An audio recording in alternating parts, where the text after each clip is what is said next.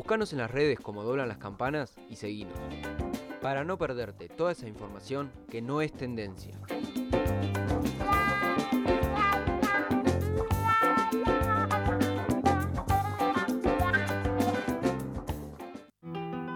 Música, culturas, costumbres y esa otra historia, nuestra historia.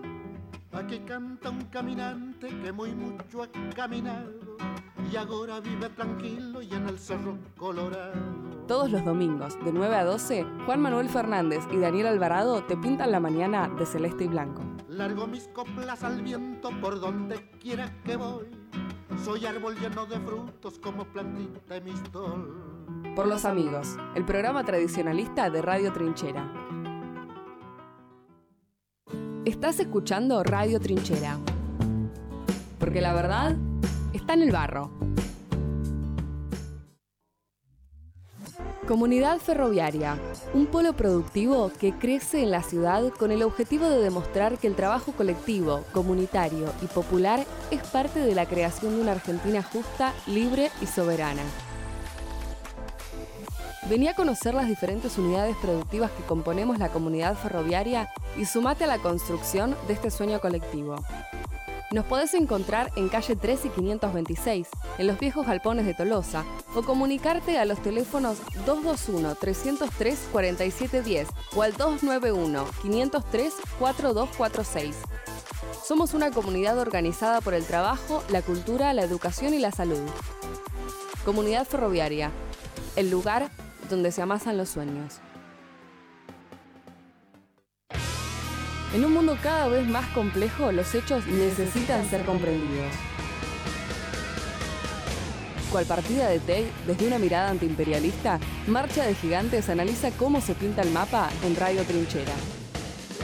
Todos los sábados de 17 a 19 horas. Porque la verdad está en el barro. Radio Trinchera, porque la verdad está en el barro.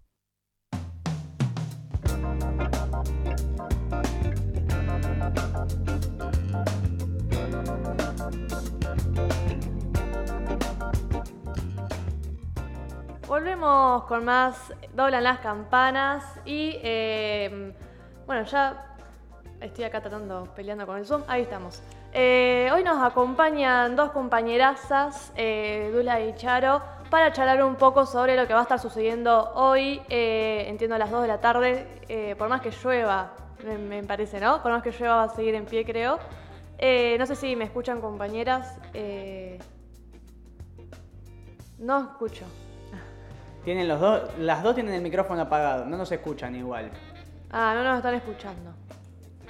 Bueno, más o- eh, para ir comentando lo que va a suceder hoy en Plaza Moreno, eh, la mesa local de abordaje de situaciones de violencia de género de La Plata, eh, el espacio que se, nada, se formó, bueno, ahí nos contarán bien las compañeras, pero que entiendo que se formó eh, para también exigir. ¿Ahí me está escuchando? Perfecto, perfecto.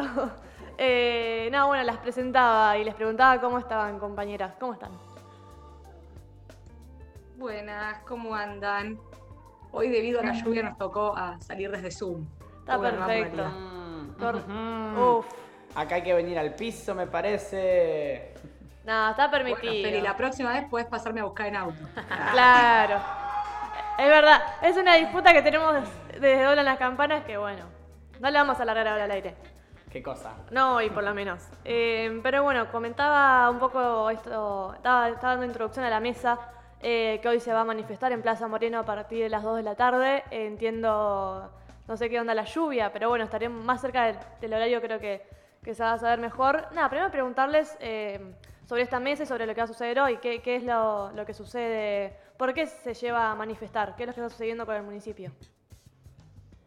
Sí, ahí un poco la idea de la mesa, que ahí entiendo que igual Agus que, que dijo bien el nombre, que es un nombre bastante largo y complicado para aprenderse, que es la Mesa Local de Abordaje de Situaciones de Violencia de Género del Frente de Todos. Digo, hay que aclarar también esa diferencia porque hay una mesa local que debería funcionar desde el municipio, pero que concretamente eh, no funciona porque sabemos cómo Garro y el equipo de Cambiemos entiende concretamente a las problemáticas de violencia de género y en el lugar que las coloca. Lo que se empezó a hacer desde el espacio del Frente de Todos es empezar a encontrarnos como compañeras justamente para organizar y llevar algunas demandas a esa mesa, que muchas de las compañías participan, pero también empezar a instalar en la ciudad de La Plata algunas problemáticas y visibilizar cómo viene siendo el funcionamiento o el desfuncionamiento de los espacios que se deberían coordinar desde el municipio. Eh, de ese espacio salió la intención de hacer esta parada callejera, eh, principalmente una concentración, es la idea, en Plaza Moreno, a las 2 de la tarde estaba convocada, pero como cada vez que el movimiento feminista intenta de movilizarse, el clima hace de las suyas y no llueve, evidentemente el clima pareciera ser patriarcal, ¿no? Pero bueno, es lo que nos toca como compañera, estamos acostumbradas al paraguas. Eh, pero bueno, un poco la idea de la actividad de hoy es eso, visibilizar, tenemos algunas consignas principalmente eh, ya armadas como compañeras, visibilizar la desidia y la falta de eh, compromiso que tiene el gobierno de Garro, el municipio de Garro, para el abordaje de las situaciones de, violencia de género concretamente, que revictimizan en muchos casos a las mismas compañeras y compañeros que, padecen esas situaciones. Eh, hay un presupuesto concretamente desde el municipio que está asignado, pero que no se está ejecutando o se está subejecutando, y eso lo que termina produciendo es que quienes están hoy sufriendo violencias o que tienen algún tipo de vulnerabilidad de sus derechos no puedan eh, garantizar los mismos. De la misma manera, lo que se empieza también a reclamar un poco es que se descentralicen eh, las políticas públicas de atención a, a las personas que sufren violencia de género, porque hoy concretamente para poder asistir a cualquier tipo de programa tienen que venir hasta el centro de la ciudad, no contando justamente con asesorías, eh, con salitas y con espacios en sus propios territorios, lo cual significa una doble vulnerabilidad. Eh, después, bueno, esto sí, aplicación de los presupuestos, eh, que se instalen salitas, que haya una mayor coordinación entre los espacios, que se implemente el cupo laboral trans, que concretamente hoy el municipio de La Plata desconoce totalmente, que haya un acceso al IBE, a la interrupción voluntaria del embarazo, bueno, bastantes cuestiones que hoy no están garantizadas y que terminan en la vulnerabilidad de aquellos compañeros y compañeras eh, en mayor medida. Hoy en día, ¿en qué está la, mesa supuesta del municipio? ¿no? Porque esa estaba ahí a cargo, eh, no sé si tenía mucha relación con lo que era la Secretaría de, Carolina Píparo, ¿no? Eh, y la verdad está totalmente abandonado eso. Sí, esa mesa en realidad se supone que funciona, digo, la mesa se convoca por momentos, eh, pero lo concreto es que no sale nada del espacio. Se le van a hacer críticas eh, al municipio que dicen sí, sí, sí, vamos a tomarlas y después no hacen nada al respecto. Y como bien decís, Delphi, eh, esa, esa mesa debería estar a cargo de la exfuncionaria Carolina Píparo, digo exfuncionaria porque presentó la renuncia cuando se cambia de espacio político eh, Ahora hoy en día todavía ¿no? se ha ah. asignado una nueva secretaria, eso es así, o sea que completamente estamos con municipio eh, sin la asunción de la nueva secretaria. Eh, y después lo polémico, ¿no? De por sí del nombre de la secretaría, que es la Secretaría de la Víctima, sabiendo el lugar que coloca, ya directamente nombrar y poner en esos términos, las palabras son importantes, creo que siempre lo discutimos cuando hablamos de comunicación, no es lo mismo referirnos a una Secretaría de Atención a la Víctima que coloca a las compañeras y a los compañeros en un lugar de pasividad completa, de, no poder directamente ser ellos quienes asuman un rol activo en su propio lugar de, violencia y que después también las coloca en un lugar de como que su única identidad es haber sufrido esa violencia o no, desconociendo las trayectorias y los caminos posibles de esas compañeras y compañeros. Digo. Eh, ya de por sí el, nombre es, terrible y tendría que generar un ruido ni hablar de que no se le asignen los secretarios, o que se asignen secretarias como Carolina Píparo, que ella tenía otro cargo en, eh, función y como que si pudiera ejercer dos tareas al mismo tiempo, eh, corriendo el lugar de la importancia que en realidad debería ocupar eh, esa secretaría dentro de un municipio tan grande como La Plata, con tanta cantidad de compañeros y compañeras.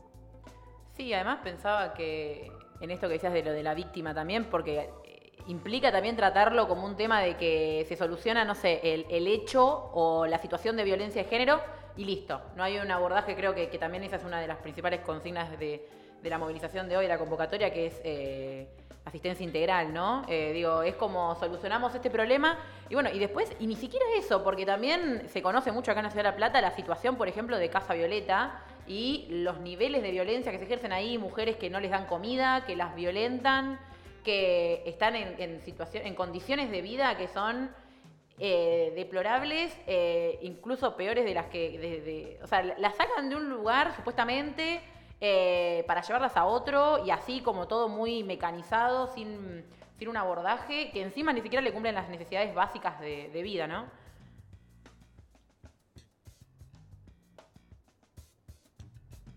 Sí, totalmente. A mí lo que me parece también es que tener presente que no es por, digamos, todo esta decide, todo no es por una cuestión de que falten herramientas o de que falten cuestiones, sino que está todo y es por falta de voluntad política. Porque la realidad es que no es que falte presupuesto o que, o que falten políticas a nivel, digamos, nacional. Digamos, hoy en día está funcionando todo. El tema es que concretamente acá el municipio no tiene la voluntad política de llevar a cabo, de hacerse cargo y de, responsabilizarse de, de estas cuestiones que son urgentes, ¿no? Y desde, yo pensaba, desde la, por ejemplo, del Ministerio de Mujeres de la provincia, ¿o hay alguna manera de eh, meter, que se le pueda meter presión más allá de estas convocatorias, digo, desde la oposición, eh, se quiere, local?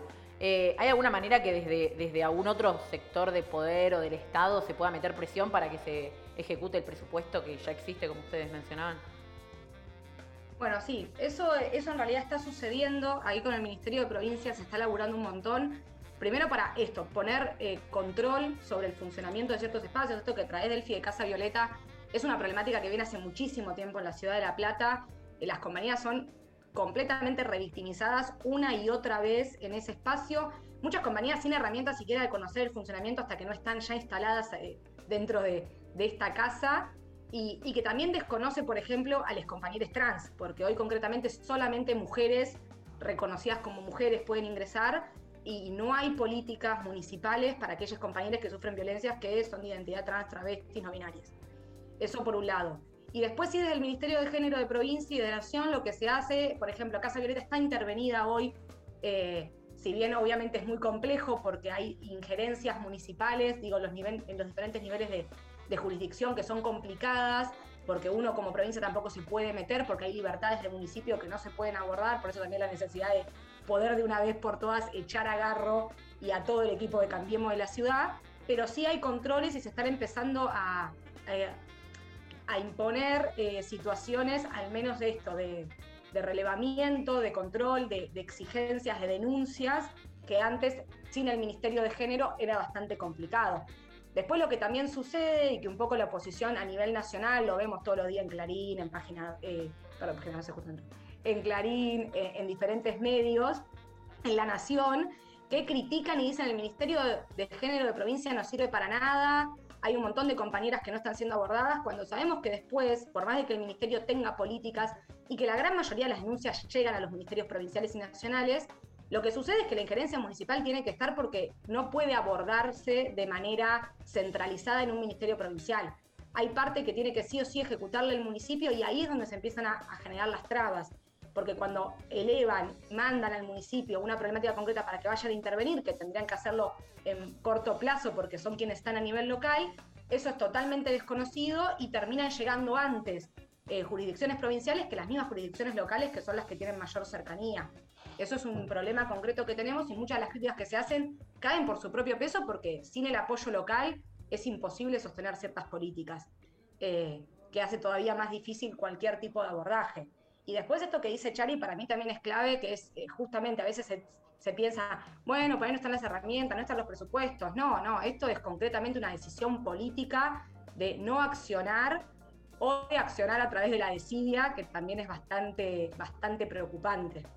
Sí, eh, bueno, ya para, para ir cerrando, también, bueno, eh, pedirles que si pueden, eh, nada, repetir la convocatoria de hoy, contar un poco bien qué es lo que va a suceder y, bueno, eso, lugar, horario eh, y qué nos espera en esa tarde.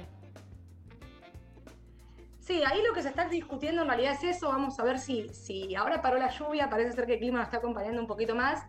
Si no se vuelve a la- alargar de manera escandalosa la lluvia, la idea es concentrar a las 2 de la tarde en Plaza Moreno. Se va a estar haciendo un corte parcial de la calle, digo parcial porque eh, sabemos muchas veces que cuando cortamos Plaza Moreno todas las manos enfrente al municipio, lo que hacen desde la municipalidad es cortarte cuatro, cuadras antes, entonces la gente no sabe qué está sucediendo, así que la, la intención es cortar una sola de las manos, cosa que los autos puedan seguir circulando y que se vea efectivamente esa parada. Y se va a estar haciendo la lectura de un documento que hemos firmado más de 30 organizaciones del campo nacional y popular feminista, eh, que eso habla también un poco del nivel ¿no? de organización que estamos teniendo y qué tan grande en realidad es esta problemática.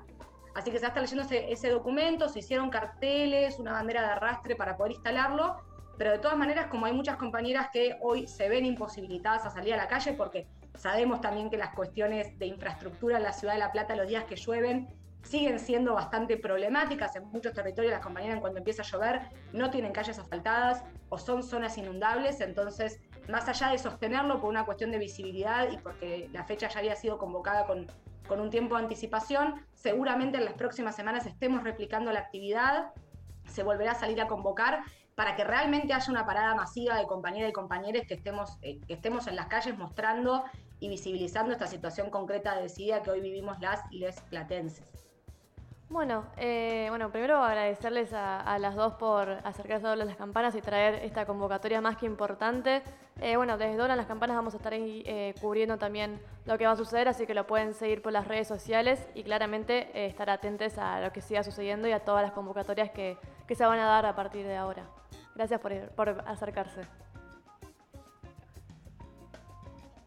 Gracias Bueno, chao, nos vemos. Gracias, Kumpas. Nos estamos encontrando. Bueno, eh, nosotros nos vamos a escuchar Animal de María Becerra y Caso y ya seguimos con eh, Dora en las Campanas.